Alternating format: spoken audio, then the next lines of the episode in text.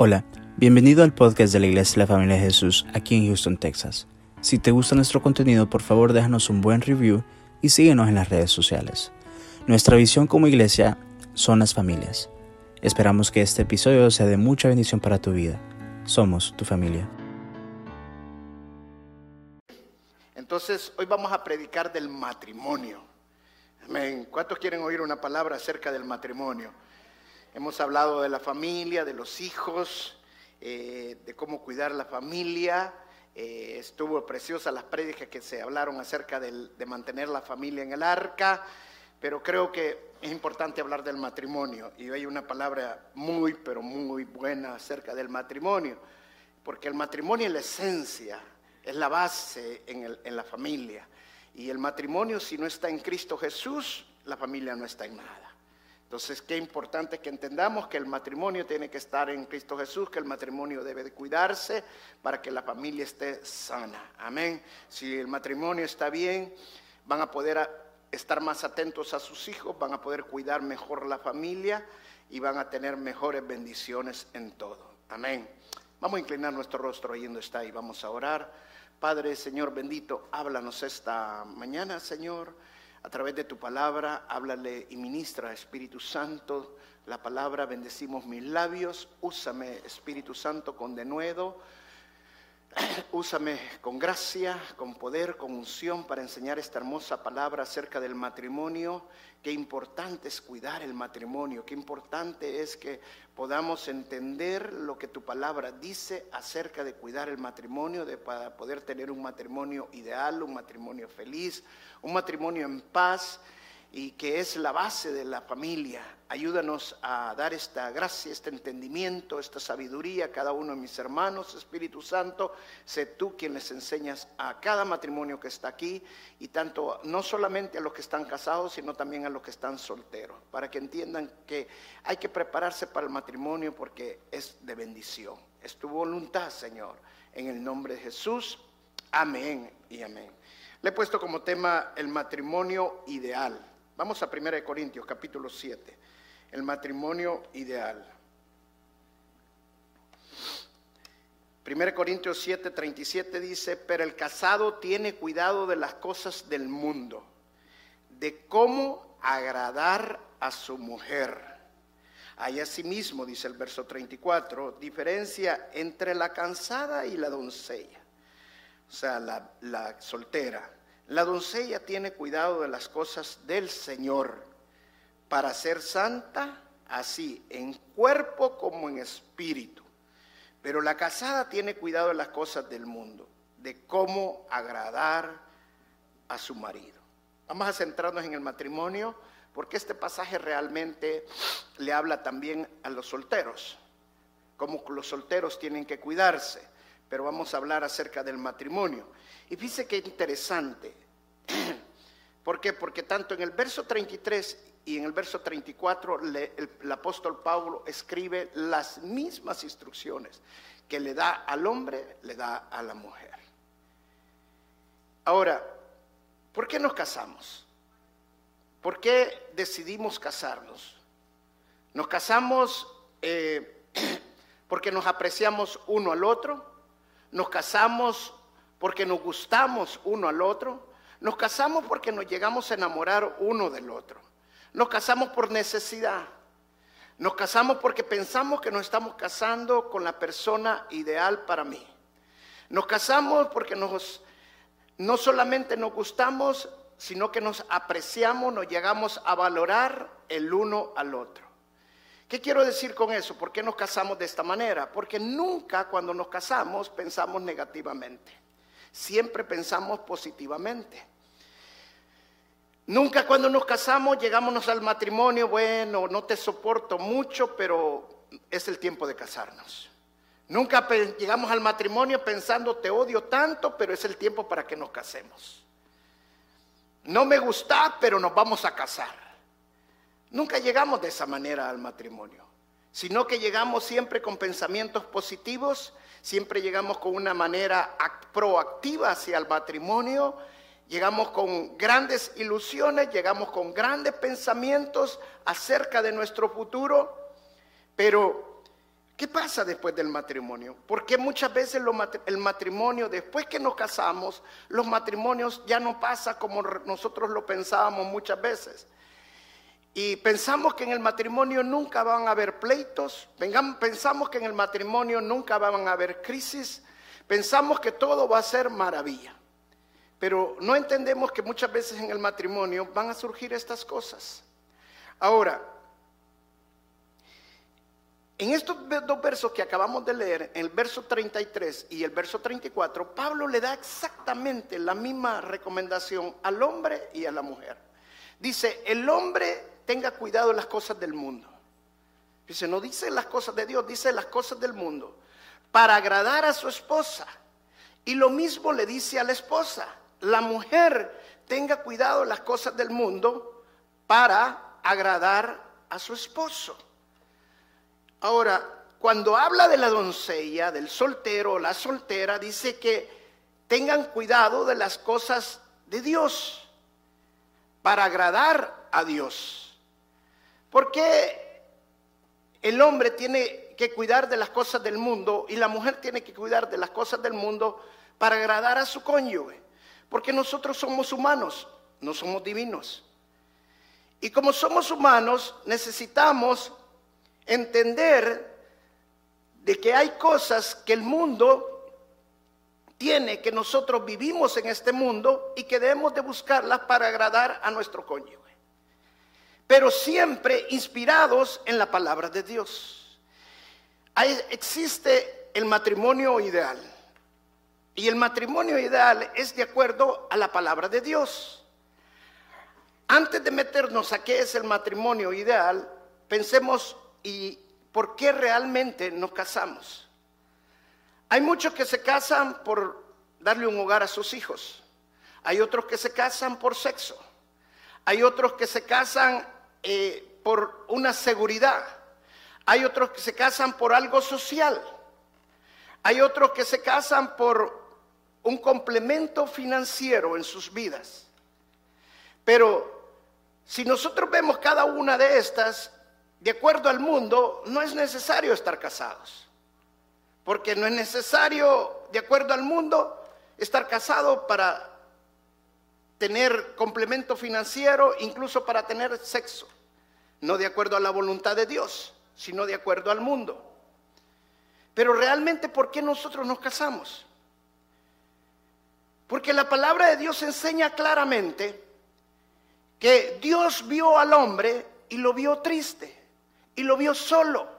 Dice que cuando Dios dice que vio al hombre y que estaba mal, que estaba triste, que no estaba bien, que hacía algo que le hacía falta, era no cuando el hombre había pecado.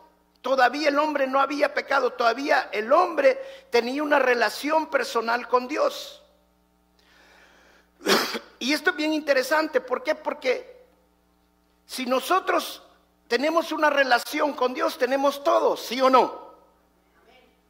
Pero eso no es lo que la palabra de Dios nos enseña. ¿Por qué? Porque Dios dice que vio al hombre y vio que le hacía falta algo. ¿Y qué le hacía falta al hombre? La ayuda idónea. Y vino Dios y creó una mujer. La sacó de la costilla, que es lo que le hacía falta al hombre. Y la palabra de Dios nos enseña que los dos, cuando nos casamos, nos hacemos uno solo.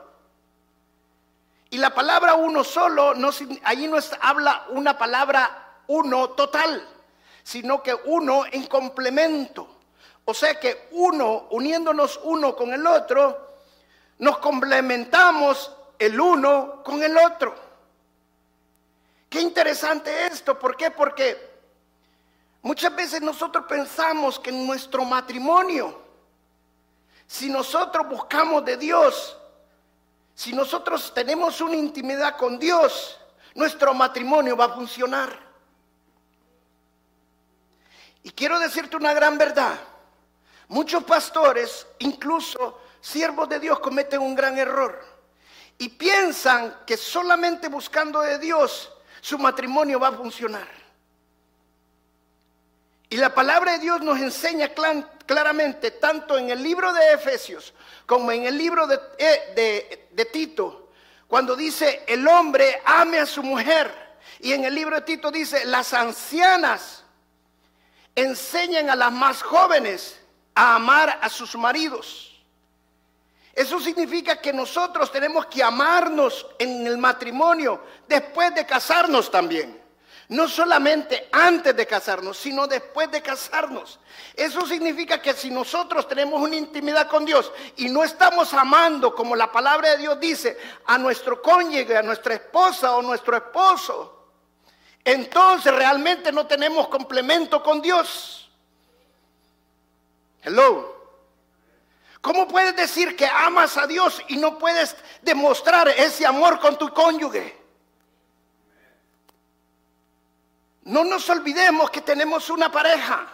No nos olvidemos que tenemos una responsabilidad, tenemos una familia. Y nuestra responsabilidad comienza con nuestro cónyuge. No es con nuestros hijos. Primero es con nuestro cónyuge. Cuando tú te casaste, si te casaste bien, tus hijos todavía no estaban. Entonces tu responsabilidad es con tus hijos, perdón, con tu esposa, con tu esposo primero. Tus hijos siempre vas a ser responsable de ellos. Pero muchas veces somos responsables con nuestros hijos, demostramos nuestro amor con nuestros hijos, demostramos nuestro amor con Dios. Tenemos una gran intimidad con Dios, tenemos una gran intimidad con nuestros hijos, pero se nos olvida nuestro cónyuge. El matrimonio también es necesario que lo cuidemos. El apóstol Pablo en estos dos versos dice una gran verdad y yo se los voy a parafrasear de esta manera.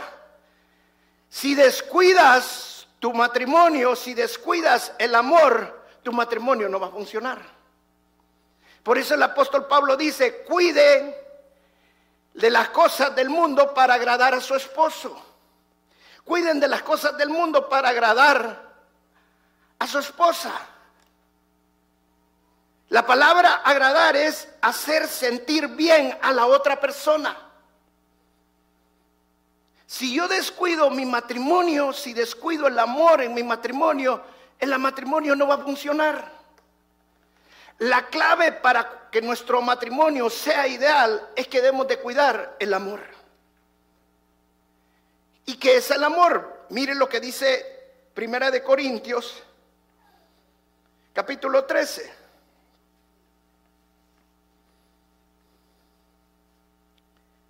Dice el verso 4, el amor es sufrido,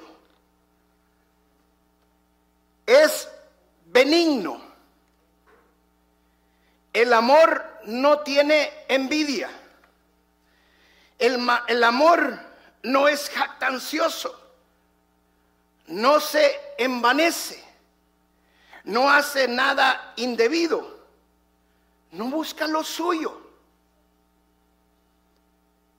no se irrita, hello, no se enoja, no le tira la puerta a la esposa, ni le tira el plato al marido, no se enoja, no se irrita, no guarda rencor, hello no se goza de la injusticia, mas se goza de la verdad. Todo lo sufre, todo lo cree, todo lo espera y todo lo soporta. Amén. Cuando nos vamos a casar, somos positivos con el amor. Todo lo que nos dice aquí todo lo parece maravilloso. ¿Por qué? Porque cuidamos el amor. Porque nos enamoramos. Porque queremos conquistar esa persona y queremos vivir el resto de nuestra vida con esa persona. Entonces cuidamos el amor. Pero ¿qué pasa después que nos casamos? Descuidamos el amor. Y quiero decirte que el amor se puede desvanecer. La palabra de Dios dice claramente que en los últimos tiempos el mal va a aumentar y a causa de eso a muchos se les va a desvanecer el amor. Se va a debilitar el amor. Eso significa que si no lo cuidamos, el amor se va a desvanecer. En el matrimonio eso pasa cuando no lo cuidamos. Y hay dos maneras de cuidar el amor después que nos casamos.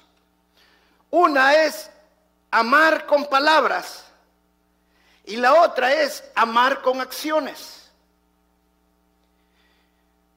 Qué importante que entendamos que las palabras que nosotros le decimos a nuestras parejas tienen un poder tan grande en nuestra vida para que podamos ser felices.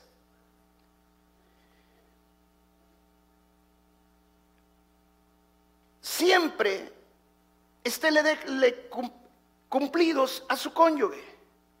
Busque lo más grande o lo más pequeño que tenga su pareja para siempre estarlo exaltando en su matrimonio, para siempre estarlo exaltando en la otra persona. Te lo voy a ilustrar de esta manera. Una mujer vino donde, donde un consejero terapeuta de matrimonios a pedirle consejo. Y le decía, mire, yo quiero divorciarme de mi esposo porque ya no lo aguanto, ya no lo soporto, pero quiero que le duela. ¿Cómo hago? Viene el consejero terapeuta y le dice, mira, vamos a hacer una cosa, si tú quieres que le duela, antes que tome la decisión de divorciarte, te vas a ser indispensable para Él. Y le vas a decir todos los tiempos, todos los días, le vas a decir cosas hermosas a esa persona. Vas a exaltar lo bueno de esa persona y vas a estar siempre diciendo cosas positivas, cosas buenas, cosas bonitas. Y no dejes de hablarle bien todo el tiempo. Y cuando ya él ya tú sientas que tú sos indispensable para él, entonces vamos a hacer el otro paso. Entonces vas a hacer el divorcio. Y allí le va a doler. Ok, estoy de acuerdo, me parece bien. Se fue la mujer y empezó a hablarle de la mejor manera a su marido y lo exaltaba y todo el tiempo le estaba hablando bien, por más que él la maltratara, él siempre estaba hablando bien, por más que él ya no lo sintiera, siempre le estaba hablando bonito, nunca le hablaba mal, nunca le reclamaba, nunca se quejaba. Y las cosas cambiaron en su matrimonio. Y su marido empezó a cambiar. Al tiempo volvió a regresar la mujer donde el consejero terapeuta. Y le dice, bueno, vengo porque dice que ya mi, marido cambió. contame, ¿qué pasó? Bueno, dice que dice exactamente como usted me dijo. Yo empecé a decirle solo cosas buenas, solo cosas bonitas, solo cosas positivas, nada malo. Y él empezó a cambiar. Ah, entonces ahora sos indispensable para él. Sí. Entonces ahora vamos al otro paso. Ahora te, te vas a divorciar. ¿Qué? ¿Divorciarme yo? No, si ahora estoy enamorada de él. ¿Se da cuenta qué importantes son las palabras? Y qué importante es que cuidemos nosotros el amor en palabras. Cuando estamos de novio, nunca maltratamos a nuestra novia. Nunca maltratamos al novio. Siempre nos estamos diciendo cosas bonitas. Siempre nos elogiamos. Siempre estamos eh, recordándonos. Entonces tenemos que en el matrimonio también cuidar las palabras. Y el amor se expresa con palabras aún cuando somos maltratados. Eso es lo primero que tenemos que entender. Que el amor no depende de nuestras emociones. El amor depende de la decisión que nosotros hemos tomado. Para una mujer es bastante difícil pensar en esto. ¿Cómo le voy a estar diciendo cosas bonitas? ¿Cómo le voy a estar haciendo complementos, dando cumplidos si él me maltrata? No te dejes llevar por tus emociones. Y aunque sea en el maltrato, aunque sea que te estén diciendo cosas malas, tú siempre da cumplidos, tú siempre habla bien. Y te vas a dar cuenta el poder que hay cuando tú das cumplidos. Porque el dar cumplido a la otra persona, el exaltar las cualidades de la otra persona, tiene un poder maravilloso. Y tu matrimonio va a poderse restaurar, de mantenerse en esta firme, en dar amor, palabras de amor, aunque estés maltratado. La segunda es amar con palabras benevolentes, palabras benignas. Dice, el amor es benigno. La palabra benigna significa que no es malo. Entonces, si tú amas benignamente, tú amas benevolentemente, no vas a hablar mal, no vas a ser áspero, no vas a ser duro o dura para hablar con tu pareja. Mira lo que dice el libro de Proverbios, capítulo 15, verso 1. La blanda respuesta quita la ira, mas la palabra áspera hace subir el furor. ¿Por qué gritas cuando tú hablas? Porque tienes que ser áspero cuando le hablas con tu cónyuge. Maridos, entiendan, cuando mejor le hablen a sus esposas, cuando más suave y tierno sean para hablarle a sus esposas, más las van a agradar. El problema muchas veces es que nosotros venimos de una cultura donde las palabras benevolentes, las palabras benignas han escaseado en nuestras vidas. Yo quisiera que te entrenaras todos los días y todas las mañanas te levantaras pensando en esto. Yo no le voy a decir nada malo a mi esposa. Yo no le voy a decir nada áspero a mi esposo. Voy a hablar siempre bien con él. Voy a decirle siempre las cosas de la mejor manera. Si tú empiezas a pensar de esa manera y empiezas a ser amable para hablar, empiezas a hablar con bondad con tu esposa, te vas a dar cuenta que tu matrimonio se va a empezar a edificar. Dice en Primera de Corintios capítulo 8, el verso 1 que el amor edifica. Eso significa que el amor se construye. El amor se levanta. Y la manera más poderosa de construir, de levantar el matrimonio es con palabras amables, con palabras benevolentes, con palabras buenas y no más, no malas, no siendo áspero. La otra tercera manera que podemos cultivar el amor en palabras es haciendo uso de súplicas en vez de órdenes. Dice la palabra, el amor no busca lo suyo. Bueno, ya te dije que hicieras eso y lo haces ya, punto. Hermano, no sea duro. Hágalo en una forma de súplica. Qué diferente es cuando usted dice, ¿te parece bien que esto funcionaría de esta manera? ¿Cómo piensas que podríamos arreglar estas cosas? Y no decir, ya te dije que lo hiciera y lo haces hoy. Hay diferencia cuando nosotros pedimos las cosas en una manera de súplica, en una manera de pedirle a la otra persona de favor las cosas, que cuando las damos en órdenes.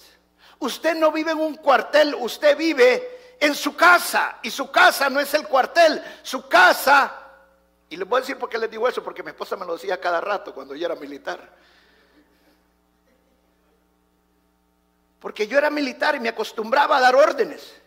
Y creía que cuando estaba en el cuartel y estaba en la casa era lo mismo, dar órdenes. Y tuve que cambiar el, chip de mi cabeza. Porque en la casa tenemos que ser diferentes. Muchas veces nosotros decimos que nuestra casa es el castillo. Pero lo menos que tenemos en nuestra casa es un castillo.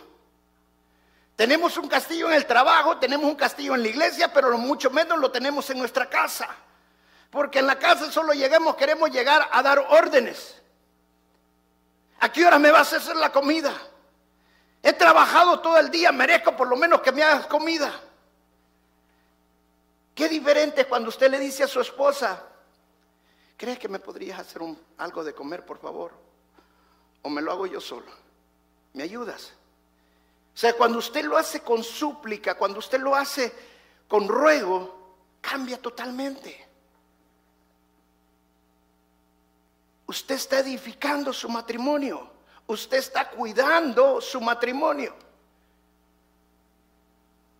Para agradar a su esposa, tiene que cuidar la forma en que le va a pedir las cosas. Qué diferente cuando una esposa le dice a su esposo, tú eres el hombre más extraordinario, te amo. Por favor, ¿puedes ver la computadora que ibas a ver que se ha arruinado? Hay una gran diferencia. Mire, yo soy inútil hasta para poner un, clavo. Pero cuando mi esposa me dice, ay mi amor, te quiero tanto, sos tan bueno, predicas tan bien, haces las cosas tan excelentes, ¿podrías ponerme este clavito allí para colgar esto? Sí, mi amor. Después que he dicho sí, ¿cómo voy a hacer? Digo yo. ¿Se da cuenta la diferencia cuando aprendemos a pedir las cosas con súplica, de una buena manera? ¿Se acuerda usted cuando era novio o era novia? Nunca le puede decir a la otra persona, bueno, ya te dije que fuéramos a tal cosa y hágase esto. No, siempre lo hacía con súplica. Entonces cuide su amor, cuide el amor de lo que pide. Pablo lo dice claramente, cuidemos las cosas del mundo para agradar a nuestra esposa, para agradar a nuestro esposo. Cuide la forma que pide las cosas.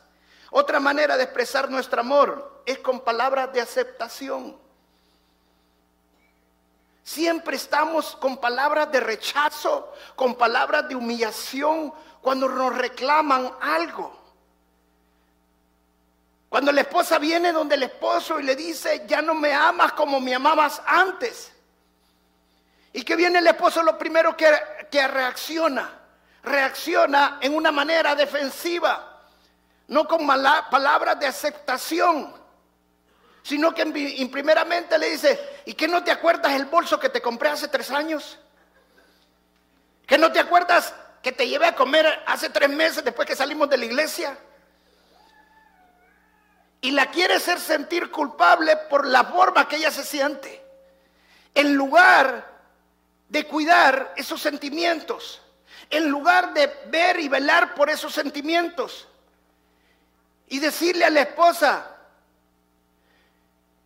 ¿qué te está haciendo sentir mal, mi amor? ¿Qué puedo hacer para que te sientas mejor? Con palabras de aceptación, deje que su esposa se exprese sus sentimientos. Mire, una de las cosas que a los hombres nos cuesta entender es que las mujeres están enchufladas de diferente manera que nosotros. Y la mujer necesita expresar sus emociones. La mujer necesita expresar sus sentimientos. Yo sé que hay mujeres que no, no lo pueden expresar hablando, pero son contadas con los dedos de la mano. Bueno, hasta ahorita no la he hallado. Pero la mujer necesita hablar.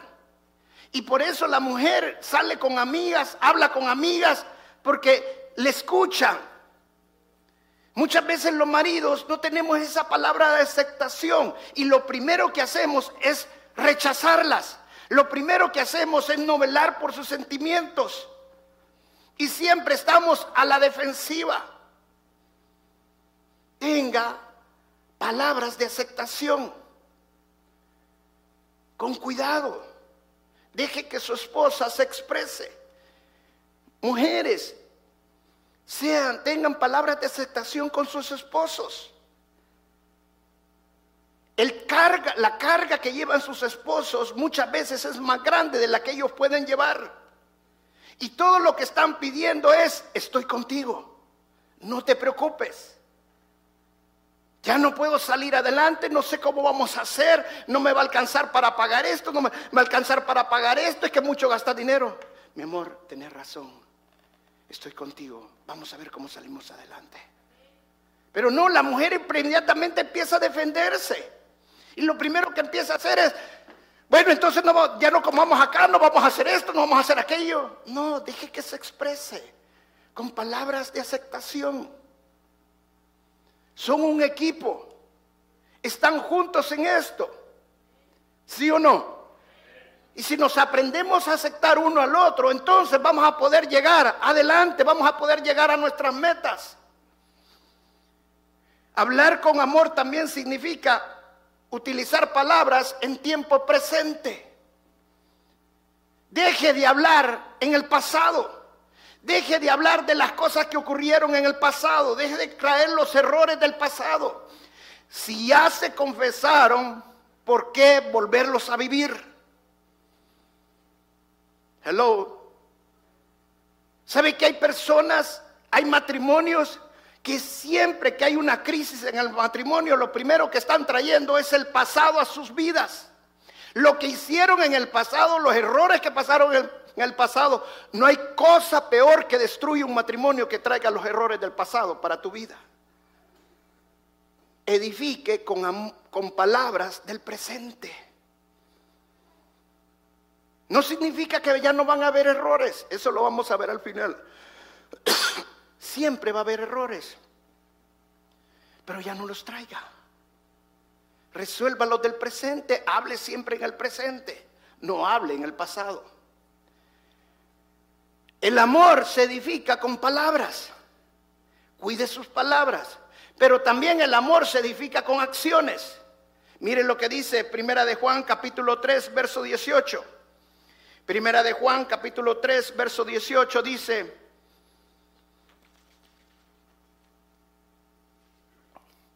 hijitos míos, no amemos de palabra ni de lengua, sino de hecho y en verdad.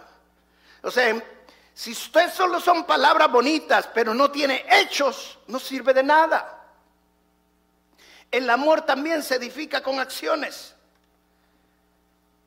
Y una de las cosas para mí primordial para cuidar en el matrimonio es la paciencia. Dice, el amor es paciente. Acuérdese cuando era novio y llegaba a cuidar, a a su esposa. Y ella estaba cambiándose, ella se estaba alistando y usted nunca le estaba tocando, usted no que dos horas podía esperar allí y cuando ella salía, ¿qué tal mi amor? Ay, aquí estoy bien mi amor, no te preocupes. Podemos estar toda la noche aquí esperándote, no te preocupes. Pero media vez se casa, vámonos ya y empieza a pitar y empieza a correr para allá y para acá y se empieza a impacientar. ¿Sabe que hasta se va a enfermar?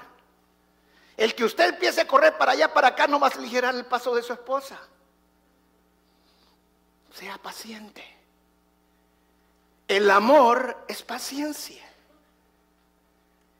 El amor es benévolo, benévolo. El amor es benigno. No hay cosa más fuerte en el amor que sea un amor bueno. El amor se presa con cosas buenas. Lleve a su esposa a un restaurante. Lleve a su esposa llévele flores. Es el aniversario, cómprele un regalo. Nosotros cumplimos hoy 35 años de casado.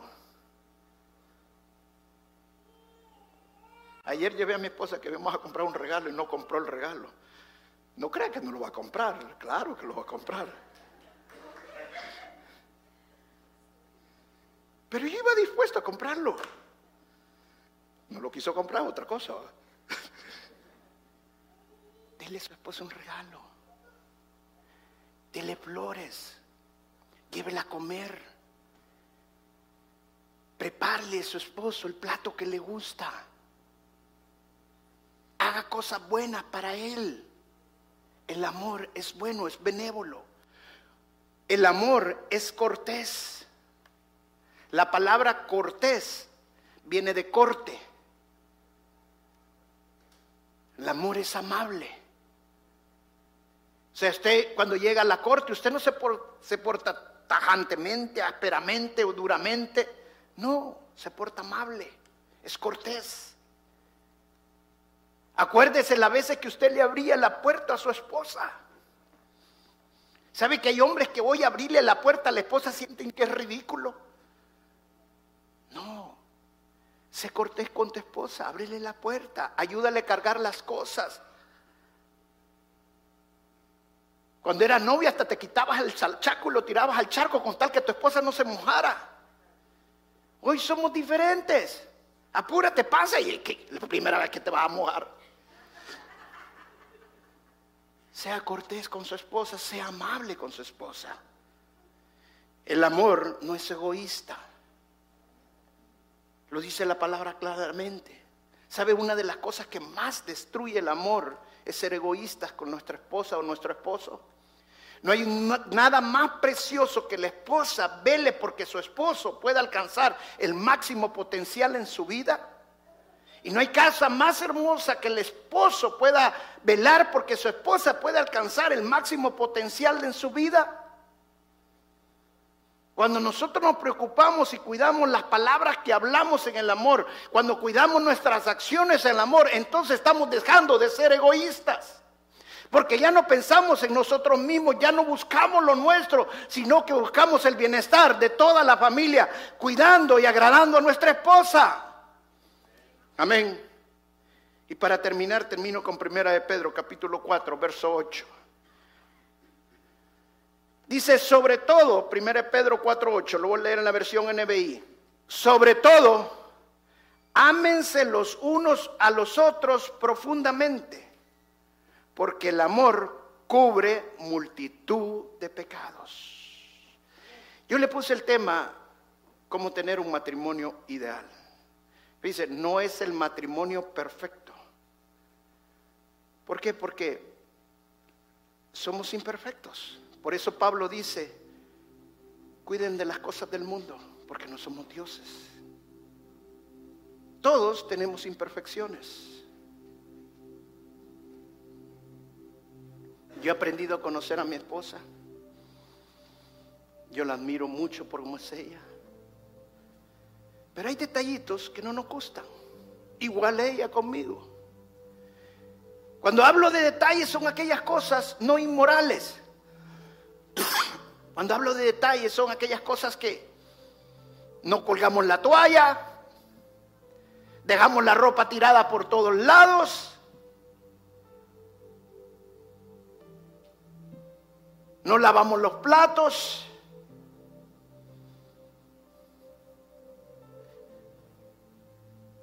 Hablamos con comida en la boca.